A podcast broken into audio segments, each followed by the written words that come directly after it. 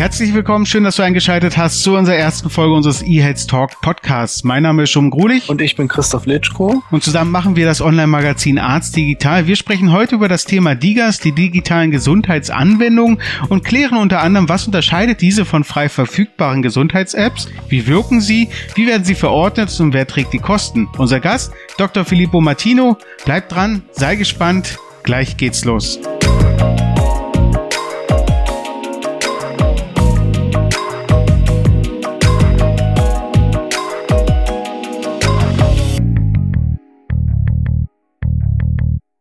Filippo, du bist Mediziner, Head of Digital Health und Senior Consultant bei der FB der GmbH in Berlin. In dieser Funktion hast du zusammen mit deinen Kollegen die Entstehung des Digitale Versorgungsgesetzes von wissenschaftlicher und fachlicher Seite begleitet. Was genau habt ihr denn da gemacht? Wie müssen wir uns denn eure Arbeit eigentlich vorstellen? Ja, also äh, war eine ganz, ganz spannende Zeit. Ähm, das ist äh, über ein Forschungsprojekt entstanden, das durch das Bundesministerium gefördert ist, mit der TU Berlin zusammen und die Rechtsanwälte, also ein interdisziplinäres Team und ähm, haben im Endeffekt vom ersten, von den ersten Gedanken an das Ganze begleitet, indem wir ähm, die fachlichen Themen, wie zum Beispiel, welche Anforderungen zum Beispiel sollen bestehen, damit digitale Gesundheitsanwendungen zugelassen werden, ähm, bis hin dann auch im Verlauf des Projekts darüber geredet, wie sollen die vergütet werden, also wissenschaftlich vorrecherchiert, äh, Modelle vorgeschlagen, wie kann man sie einsortieren, wie kann man sie kategorisieren in ihrer Funktion beschreiben und so wissenschaftlich Stück für Stück. Das Gesetz hat sich ja auch letztendlich bis in die untergesetzlichen in die Verordnung bis in den Leitfaden dann vorangesetzt, ähm, das Ganze dann immer ein Stück weit auch begleitet und immer wissenschaftlich vorbereitet, ähm, um dann gegebenenfalls die gesetzgeberischen Impulse zu setzen. Also eine ganz spannende Zeit auf jeden Fall. Wenn wir uns das vom zeitlichen Rahmen her vorstellen, wie, wie lange dauert sowas? Wie ja. lange wart ihr da beteiligt? Genau, also das, äh, das Projekt sind, äh, läuft zwei Jahre. Ähm, also ich habe äh, letztes Jahr ähm, im April ging es dann wirklich los mit der Arbeit. Vorher haben wir ein bisschen Organisationen ähm, zu tun, äh, so dass es im April dann losging mit der Forschungsarbeit. Und wir haben jetzt letzte Woche die Abschlussveranstaltung gehabt, die offizielle, wo nochmal alle Teilnehmer in den Workshops eingeladen war. Wir haben ja regelmäßig alle Spieler dann auch am Tisch sitzen gehabt, sei es die Versicherungen, die Hersteller, ähm, dann auch Ärzteverbände und alle an einem Tisch sitzen gehabt, um das dann auch zu diskutieren in Workshops interdisziplinär. Und da war jetzt die letzte große Veranstaltung mit knapp 140 Teilnehmern auch. Ähm, genau, und der offizielle Projektbericht wird dann im Januar abgegeben. Also zwei Jahre äh, hat das Ganze jetzt gedauert. Wir haben eben eingangs am, am Teaser schon gesagt, digitale Gesundheitsanwendung. Die sind Teil des DVGs. Was zählt denn noch alles dazu? Ist es das Einzige? Nee, also im DVG steht noch ganz, ganz viel mehr geregelt. Ähm, ähm, zum Beispiel war ja auch drin, dass es im Endeffekt jetzt in ein neues Gesetz dann auch verschoben worden, einige Dinge dann auch zur weiteren Anwendung der elektronischen Patientenakte zum Beispiel, ähm, die dann im Patientendatenschutzgesetz auch weiter mit geregelt worden sind, aber auch noch viele andere ähm, Aspekte und grundlegende Dinge zur Telematik, Infrastruktur, ähm, die dort auch mit geregelt sind. Also das prominenteste Beispiel ist das Apps auf Rezept aus diesem Gesetz. Ähm, es war aber ein viel größerer ähm, Gesetzesvorschlag jetzt als nur die digitalen Gesundheitsanwendungen. Das ist richtig, ja. Wenn wir mal ganz vorne anfangen, Filippo, was ist denn eine DIGA überhaupt und wo ist da eigentlich der Unterschied zu einer, sage ich mal, herkömmlichen Gesundheits-App, die man sich einfach so aus dem App Store äh, herunterladen kann? Also wir müssen da in unterschiedliche äh, Klassen, sage ich mal, teilen. Es gibt äh, Gesundheits-Apps, die als solches frei verfügbar sind in den App Stores, die ja ganz unterschiedliche Dinge tun können, äh, die eher so im Wellness, Fitnessbereich vielleicht auch sind und auch unter Umständen gar keine richtige medizinische Zweckbestimmung haben, wenngleich sie sehr sinnvoll sein können. Ähm, und dagegen abgrenzen muss man ähm, die Gesundheits-Apps, die dann auch wirklich einen medizinischen Zweck haben und dann auch zugelassen sein müssen als Medizinprodukt, also eine CE-Zertifizierung brauchen, ähm, um überhaupt in Verkehr gebracht zu werden in Europa. Und ein Medizinprodukt zu sein, ist dann, und das ist im Endeffekt der nächst kleinere Ausschnitt, ist die Voraussetzung, um eine offiziell äh, zugelassene digitale Gesundheitsanwendung zu werden. Und diese darf dann auch vom Arzt ähm, verschrieben werden. Also die anderen können sich frei runtergeladen werden oder auf dem Selbstzahlermarkt auch selbst bezahlt werden, auch die Medizinprodukte theoretisch, aber von der Krankenkasse erstattet werden und können dann im Endeffekt dann auch nur die digitalen Gesundheitsanwendungen im Rahmen des Fast Tracks. DIGAs sind Medizinprodukte, hast du gerade gesagt. Auf welche Risikoklassen bezieht sich das denn? Ausschließlich 1 und 2a? Was ist mit den anderen Klassen? Ist da vielleicht auch eine Erweiterung geplant?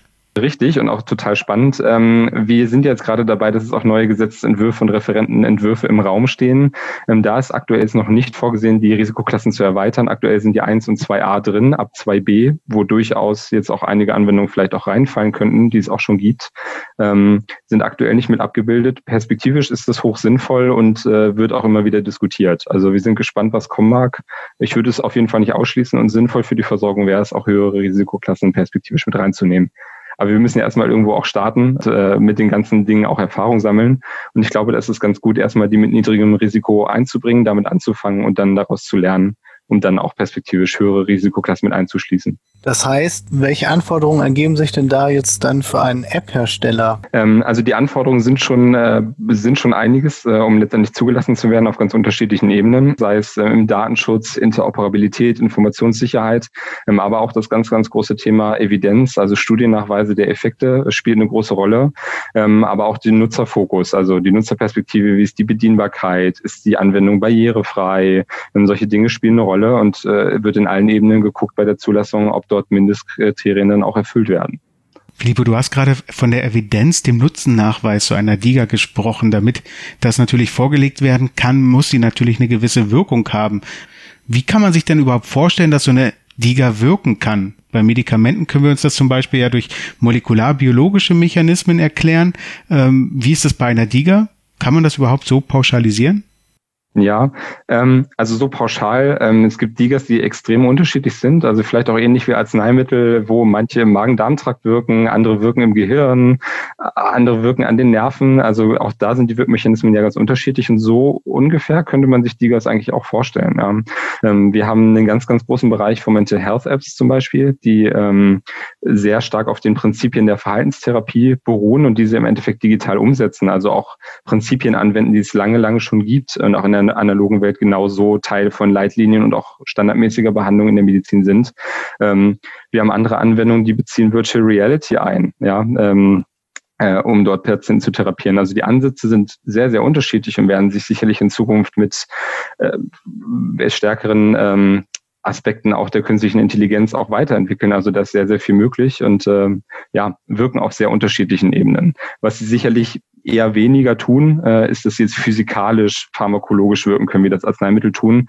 Ähm, aber auch Verhaltensänderungen der Patienten ist auch ein ganz, ganz großes Thema, ähm, haben natürlich dann auch biochemische Wirkungen. Ähm, wenn jetzt jemand joggen geht äh, regelmäßig, kann er seinen Blutdruck damit senken. Das sind probate Mittel, die auch leitliniengerecht so sind und auch sehr potent sind. Das darf man auch immer nicht vergessen, nur deutlich anstrengender als eine Blutdrucktablette zu nehmen, ähm, die dann auch natürlich konkrete medizinische Wirkungen im Körper auch haben können. Das heißt unter anderem auch zur Lebensstilmodifikation und damit quasi dem Patienten dann auch eine gewisse Unterstützung bieten soll. Richtig. Also das ist ein ganz, ganz großer Punkt. Der Patient ist ja auch explizit von den digitalen Gesundheitsanwendungen als primäre Zielperson adressiert. Es geht ja nicht darum, dem Arzt primär die, Arzt, die Arbeit jetzt zu erleichtern oder es ist ein Werkzeug in der Arzthand, sondern es ist klar auf den Patienten fokussiert. Und da gehört ähm, Lifestyle-Modifikation ist ein ganz, ganz wesentlicher Faktor und Verhaltensänderungen, der viele Krankheiten, Rheuma, Multiple Sklerose, Hypertonie beziehungsweise Bluthochdruck ähm, auf Deutsch ähm, nachhaltig beeinflussen kann, zum Beispiel bei Bluthochdruck auch in den Anfangsphasen oder auch Diabetes, äh, so ein, eine Änderung des Lebensstils so weitreichende Konsequenzen hat, dass man sich über Jahre auch Medikamente sparen kann. Filippo, äh, lass uns noch mal ein bisschen genauer auf das Thema Evidenz eingehen.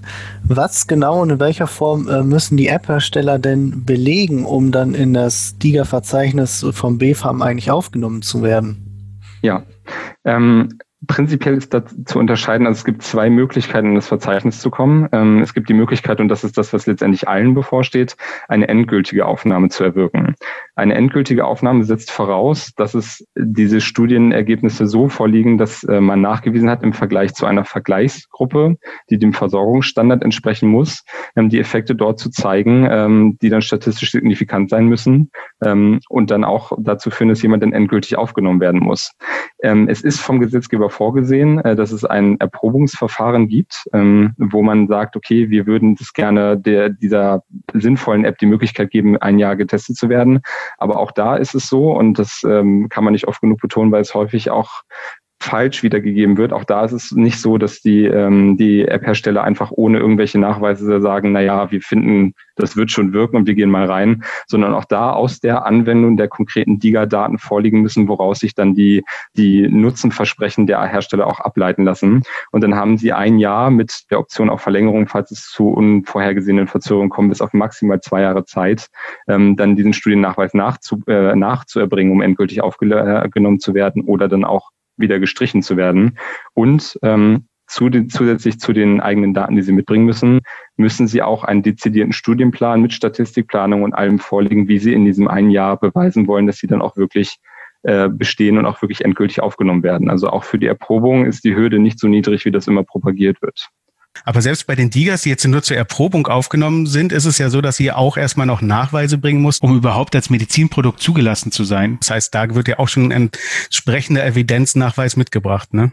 Genau, also es hängt ein bisschen ab von der Risikoklasse und wie gut die Literatur da ist. Gerade nach der ähm, alten Regelung der MDD ist es möglich, auch, also auch nach der neuen, aber mit niedrigen Risikoklassen, ähm, auch einen reinen Literaturnachweis zu bringen, wenn die Studienlage sehr, sehr gut ist. Ähm, was man immer im Hinterkopf haben muss, ist, dass die Medizinprodukte-Zertifizierung einen anderen Fokus hat. Ähm, ich vergleiche das bei uns immer so, dass ich sage, es geht um Sicherheit und Tauglichkeit. Das bedeutet, wenn ich jetzt mal über eine Kaffeemaschine rede, ähm, man guckt, ob die Kaffeemaschine Maschine mir nicht um die Ohren fliegt, wenn ich sie anmache, aus Sicherheitsgründen. Und sie produziert wirklich Kaffee und presst jetzt nicht wie Orangensaft, obwohl ich sage, sie, äh, sie produziert Kaffee. Wie gut der Kaffee dann nachher aber wirklich ist oder alle dann das Gesicht verziehen und sagen, ui, was ist das denn für eine Plörre? Ähm, das guckt keiner. Und das ist dann schon auch Aufgabe des BFAMs dann zu gucken, ist der Kaffee, sage ich jetzt mal, gut genug, damit er dann auch von der Krankenkasse bezahlt wird. Ähm, und deswegen sind das schon auch nochmal Unterschiede, wenngleich es vollkommen richtig ist, dass bei der Tauglichkeit entsteht Kaffee, natürlich auch Daten darüber anfangen, wie gut ist der Kaffee, ja. Um, um überhaupt zu definieren, ist es Kaffee. Das heißt, ähm, die Evidenz muss schon erbracht werden in Form von einer, von einer klinischen Untersuchung im Prinzip. Richtig spätestens nach dem Erprobungszeitraum. Und wie sieht das denn aus bei den aktuell ähm, gelisteten Apps im DIGA-Verzeichnis? Sind die alle auf Erprobung oder gibt es welche, die auch schon dauerhaft sozusagen zugelassen sind? Also es ist gemischt, so und so. Ähm, es sind einige auf Erprobung drin. Es sind aber auch einige Hersteller auch dauerhaft schon gelistet mit auch einer robusten Studienlage. Ähm, es war ja immer eine Diskussion, ähm, dass die Studienanforderungen gegebenenfalls zu gering sind, weil sie zum Beispiel nicht voraussetzen, dass es randomisierte, kontrollierte Studien vorliegen, im Sinne von Randomisierung vor allen Dingen, was bei Arzneimitteln ja der Standard ist, um auch zugelassen werden zu können.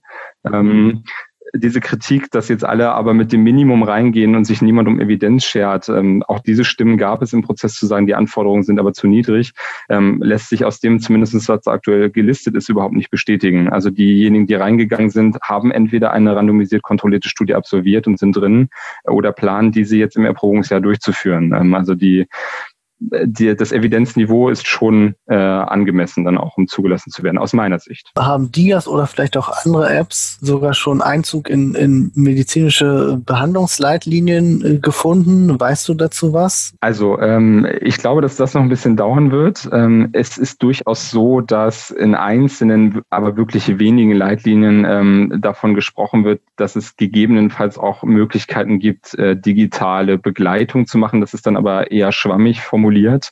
Ähm, ich hoffe aber, dass sich das in Zukunft auch ändern wird, wenn sich die digitalen Gesundheitsanwendungen dann auch so beweisen und zu sagen, wir können äh, Zeit bis Psychotherapie zum Beispiel überbrücken oder gegebenenfalls auch in Teilen ersetzen oder flexibilisieren als Blended Care, ähm, dass dann in Zukunft auch, wenn die Evidenz dann dafür vorliegt, denn Leitlinien basieren ja immer darauf, Empfehlungen zu geben auf Basis von Evidenz, dass wenn die Evidenz dann auch geliefert wird, dass dann auch Einzug in die Leitlinien primär dann auch gehalten wird. Aktuell ist es aber noch ein sehr kleines Thema und wird, wenn, dann in einzelnen Leitlinien mal angerissen. Schauen wir uns das DIGA-Verzeichnis im Internet an, sehen wir, dass da bereits die ersten DIGAs gelistet sind. Ähm, Filippo, wie genau erfolgt denn die Verordnung dieser DIGAs? Also die Verordnung, wenn wir jetzt klassisch von dem Begriff Verordnung sprechen, erfolgt das über ähm, Ärzte im Endeffekt, die einen ambulanten Kassensitz haben oder auch privat ähm, theoretisch verschrieben werden können oder Psychotherapeuten. Ähm, das ist der klassische Weg der Verordnung. Ist allerdings nicht der einzige Weg, wie im Endeffekt Digas zum Patienten gelangen können, denn man hat gesetzlich auch eingeräumt, was sehr, sehr spannend ist, finde ich, ähm, dass wenn der Arzt die Indikation gestellt hat. Also es muss schon eine ärztliche Entscheidung gewesen sein, dass der Patient jetzt wirklich Diabetes hat, ähm, zum Beispiel. Der Patient dann aber auch die Möglichkeit hat, zu seiner Krankenkasse zu gehen, zu sagen, Mensch, schaut, ähm, hier gibt es einen Arztbrief, wo drauf steht, ich bin Diabetiker, ihr seht es auch in den Abrechnungen meine Medikamente. Ähm, es gibt jetzt eine DIGA, ich würde die gerne erhalten und die Kasse die Möglichkeit hat, ähm, wenn die Indikation vom Arzt gestellt worden ist, dann auch die DIGA dann abzugeben und zu genehmigen. Und wie lange gilt dann so ein DIGA-Rezept? Wie lange soll so eine, eine DIGA beim Patienten denn überhaupt ja. angewendet werden? Also das ist extrem ähm, abhängig davon, von welcher Indikation wir sprechen. Es macht sicherlich Sinn, zum Beispiel, wenn es darum geht, ähm, eine Verhaltensmodifikation herbeizuführen, ähm, um zum Beispiel Bluthochdruck in, in den Griff zu bekommen, ähm, die Patienten anzutrainieren, aber dann gegebenenfalls vielleicht auch längerfristig zu begleiten, wenn nicht gleich auch bei anderen chronischen Erkrankungen lebenslang. Ähnlich wie bei den Medikamenten ist es auch so, dass es da wie Packungsgrößen gibt, wo die meisten aktuell jetzt für drei Monate beziehungsweise 90 Tage dann erstmal verschrieben werden. Kommen wir zum Thema ähm, Erstattung. Wir haben es schon ein bisschen angerissen. Wer trägt denn eigentlich die Kosten jetzt, äh, wenn der Arzt mir eine DIGA verordnet als Patient? Also das Ansinnen des DVGs war, war es ja genau diesen Punkt zu klären, ähm, zu sagen, das ist eine gesetzliche Kassenleistung für alle Kassenpatienten primär, sodass die Krankenkasse, wenn die Grundbedingungen erfüllt sind, sprich der Arzt die Verschreibung hat, ähm, in Kombination mit der Indikation und der Patient natürlich versichert ist bei einer gesetzlichen Krankenkasse, ähm, dann löst das, kann es verschrieben werden und wird genauso wie Medikamente zum Beispiel auch dann von der Krankenkasse bezahlt, ist aktuell auch zuzahlungsfrei ähm, für die Patienten, ähm, so dass es ganz normal läuft wie bei Medikamenten auch. Also sie werden aktuell verschrieben auf Rezepten, perspektivisch E-Rezepte und dann von der Kasse bezahlt. Und wie ist das bei Privatversicherten? Ja, ähm, die privaten Versicherungen haben natürlich die Möglichkeit, dadurch, dass sie selber ihren Leistungskatalog auch ein Stück weit beeinflussen können, ähm, sind gerade dabei zu eruieren, äh, wie man das Ganze dann auch in die privaten Versicherungen trägt. Aber ich würde davon ausgehen, dass sie das Leistungsspektrum dann auch mit übernehmen und auch da dann bezahlt wird. Je nach welche Versicherung man dann hat, dass man sich das Geld dann wieder erstatten lassen kann, äh, da sind die Versicherungen dann sehr unterschiedlich, wie, wie die Zahlung gehandhabt wird. Einer aktuellen Umfrage vom Digitalverbund Bitkom und Hartmann-Bund zufolge will knapp jeder vierte Arzt künftig Digas verordnen. Umgekehrt sagen aber auch 28 Prozent, dass sie Digas grundsätzlich nicht verschreiben wollen. Wie beurteilst du denn diese Zahlen, Filippo? Äh, ist ein großes Thema äh, und auch ein ganz spannendes Thema. Ähm, die ärztlichen Kollegen sind zum aktuellen Zeitpunkt noch zurückhaltender, was ich auch verstehen kann, da sie häufig auch nicht gut informiert ähm, sind und auch nicht informiert worden sind. Ist jetzt Sichtweise, wer in wessen Pflicht es steht, sich zu informiert oder informiert zu werden. Ähm, ich glaube aber, dass wenn wir sehen, dass sich das zunehmend etabliert, auch diese Zahlen sich dann verändern werden, ähm, wenn dann die ersten Patienten zurückkommen äh, in die Praxis und sagen, Mensch, das hat mir total geholfen. Ähm, muss man schauen, äh, ob es zu diesem Effekt kommt, dass einige Kollegen dann auch sehr, sehr kritisch ähm, dem gegenüberstehen und haben Angst, was auf sie zukommt, vielleicht auch ein Stück weit, ähm, fürchten, dass daraus mehr Dokumentationsaufwand, ähm, gegebenenfalls dann Patienten in die Praxen kommen und äh, nach Support fragen bei der, bei der App, wo der Arzt definitiv ja in dem Moment der falsche ist, um jetzt technische Probleme zum Beispiel zu lösen. Das ist klar Herstelleraufgabe. Ähm, ich glaube, dass diese Ängste und Sorgen auch mitschwingen, die vielleicht auch ein Stück weit berechtigt sind für die Anfangsphase. Ähm, aber ich denke, dass sich das einpendeln wird und den Herstellern natürlich auch daran gelegen ist, ihre, ihre Kunden bzw. ihre Patienten dann auch optimal auch zu betreuen und auch dazu verpflichtet sind, das zu tun. Also ein Support äh, 24-7 gerade für dringende Anfragen ist auch, ist auch vorgesehen, sehr herstellerseits, ähm, sodass sich das einfach auch regulieren muss. Und ich glaube, es ist aktuell hauptsächlich ein Informations- und Erfahrungsproblem, ähm, was sich jetzt mit der Zeit hoffentlich auch lösen wird. Und es gibt Veranstaltungen dazu. Der Hartmann-Bund zum Beispiel ist gerade zitiert, äh, macht Veranstaltungen dazu, um die Mitglieder auch zu informieren. Die Herstellerverbände sind natürlich auch dran. Ähm, also da ist viel Aufklärungsarbeit zu leisten und dann muss man schauen, dass sich das bewährt und die Sache dann für sich spricht, ähm, um dann gegebenenfalls auch die Ärzte davon dann zu überzeugen. Wie ist das denn, wenn jetzt der Arzt dem Patienten eine DIGA verordnet? Woher bekommt der Patient Informationen zur Nutzung? Ähm, ist das zum Teil selbsterklärend? Führt einen da die App durch? Wie funktioniert das? Also es ist unterschiedlich. Es äh, ist natürlich vorgegeben und das ist auch in den Anforderungskatalog so formuliert, ähm, dass der Patient dazu befähigt werden muss, ähm, diese App dann auch zu nutzen und nicht mit dem wie der Ochs vom Berge, sage ich mal, die App dann nicht nutzen kann, was insbesondere ja vielleicht auch für ältere Patienten äh, sich schwieriger gestaltet als jetzt für Digital Natives, ähm, so dass es neben der Gebrauchsanweisung ähm, dann auf der einen Seite auch den Support natürlich jederzeit gibt seitens des Herstellers, wenn es dort Probleme gibt, ähm, aber auch viele Apps es natürlich so machen, dass es dort Einführungsvideos zum Beispiel gibt, Erklärungstexte, wie etwas funktioniert und dann in einem Art-Tutorial dann auch da durchgeführt werden, weil es natürlich auch für die Hersteller ganz, ganz wichtig ist, dass die ähm, Patienten dann auch ihre App auch richtig nutzen und auch nutzen können. Ähm, weil am Ende im, im Verzeichnis gelistet zu werden, ist eine Sache, man muss aber in Realität auch verschrieben werden. Und wenn die Patienten dann zu den Ärzten zurückgehen und sagen, äh, das war zwar schön bunt auf meinem Bildschirm, ähm, ich konnte damit aber gar nichts anfangen, ich habe nicht verstanden, wie ich das bedienen soll, ähm, dann wird das natürlich nicht dazu führen, dass der Arzt es dann seinen Patienten weiterhin verschreibt. Und von daher ist das schon auch ein Rückkopplungsmechanismus da, ähm, das daran gelegen ist, den Patienten bestmöglich zu informieren äh, in der Anwendung.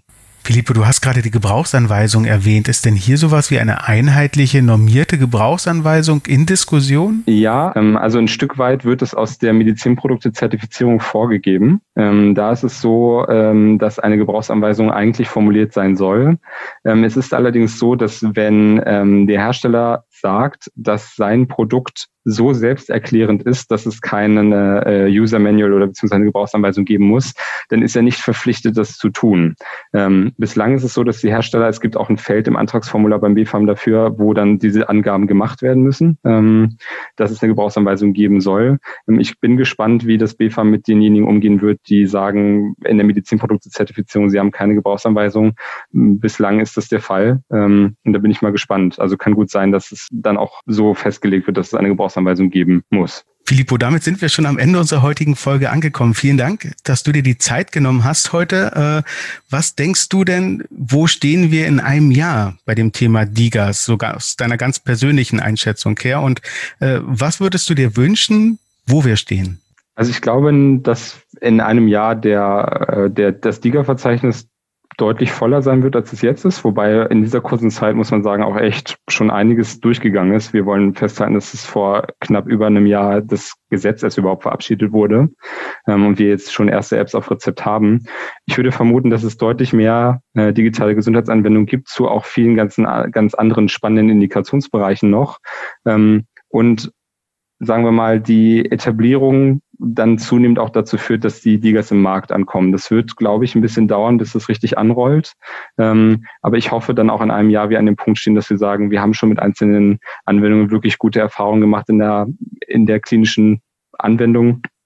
Ähm, und auch einige Patienten dann davon auch schon profitieren konnten und sich das auch rumspricht und gegebenenfalls vielleicht Patienten auch an dem Punkt sind, sie dann auch selber einzufordern ähm, und zu sagen, Mensch, mir würde das helfen und beim Arzt nachfragen, kann ich nicht die und die Liga zum Beispiel zur Unterstützung zu bekommen. Die zweite Frage war ja von dir, was ich mir wünschen würde für das, äh, für das nächste Jahr, wo wir dann stehen. Ähm, ich würde mir wünschen, dass äh, Digas als probates Therapiemittel zunehmend weiter akzeptiert werden, dass Patienten mündiger werden, äh, sie zu nutzen und auch gegebenenfalls danach zu fragen. Ähm, ich würde mir wünschen, dass wir viele neue spannende Möglichkeiten auch sehen aus den Bereichen künstliche Intelligenz, Virtual Reality, ähm, also da auch mehr, mehr neue Technik und neue, neue Möglichkeiten und spannende Therapieoptionen entstehen. Ähm, und auch ähm, im Bereich der Evidenzgenerierung auch erkannt wird von der ärztlichen und auch wissenschaftlichen Community, ähm, dass digitale Gesundheitsanwendungen auch ein ganz, ganz großes Potenzial dahingehend bieten, den Patienten wirklich dort in einer Art und Weise auch zu erfassen und dort auch zu unterstützen, wo er wirklich dann tätig ist. Und das ist häufig nicht in kontrollierten klinischen Studienbedingungen der Fall, ähm, sondern in seinem ganz, ganz realen Alltag. Und da bieten digitale Gesundheitsanwendungen die Möglichkeit, ähm, sogenannte Real-World-Data, also reale Daten aus der konkreten Anwendung im Alltag des Patienten zu generieren und diese dann auch wirklich in wissenschaftliche Betrachtung einfließen zu lassen, um zu sehen, was hilft den Patienten denn wirklich im Alltag und was bleibt dann vielleicht auch einfach als App-Container ähm, auf dem Smartphone zurück. Und da ist ganz, ganz großes und spannendes Potenzial, den Patienten und seine Einflüsse vollumfänglich dann auch erfassen zu können ähm, und dann ihn auch so zu begleiten und Therapien zu verbessern, dass sie ihm noch mehr nutzen können. Damit sind wir am Ende unserer heutigen Folge angekommen. Wir danken dir recht herzlich, dass du eingeschaltet hast und freuen uns natürlich auch, wenn du bei der nächsten Folge wieder mit dabei bist, hier beim eHealth Talk. Vielen Dank, Filippo. Ja, sehr gerne. Vielen Dank, dass ich dabei sein durfte. Vielen Dank, Christoph. Gern. Bis zum nächsten Mal.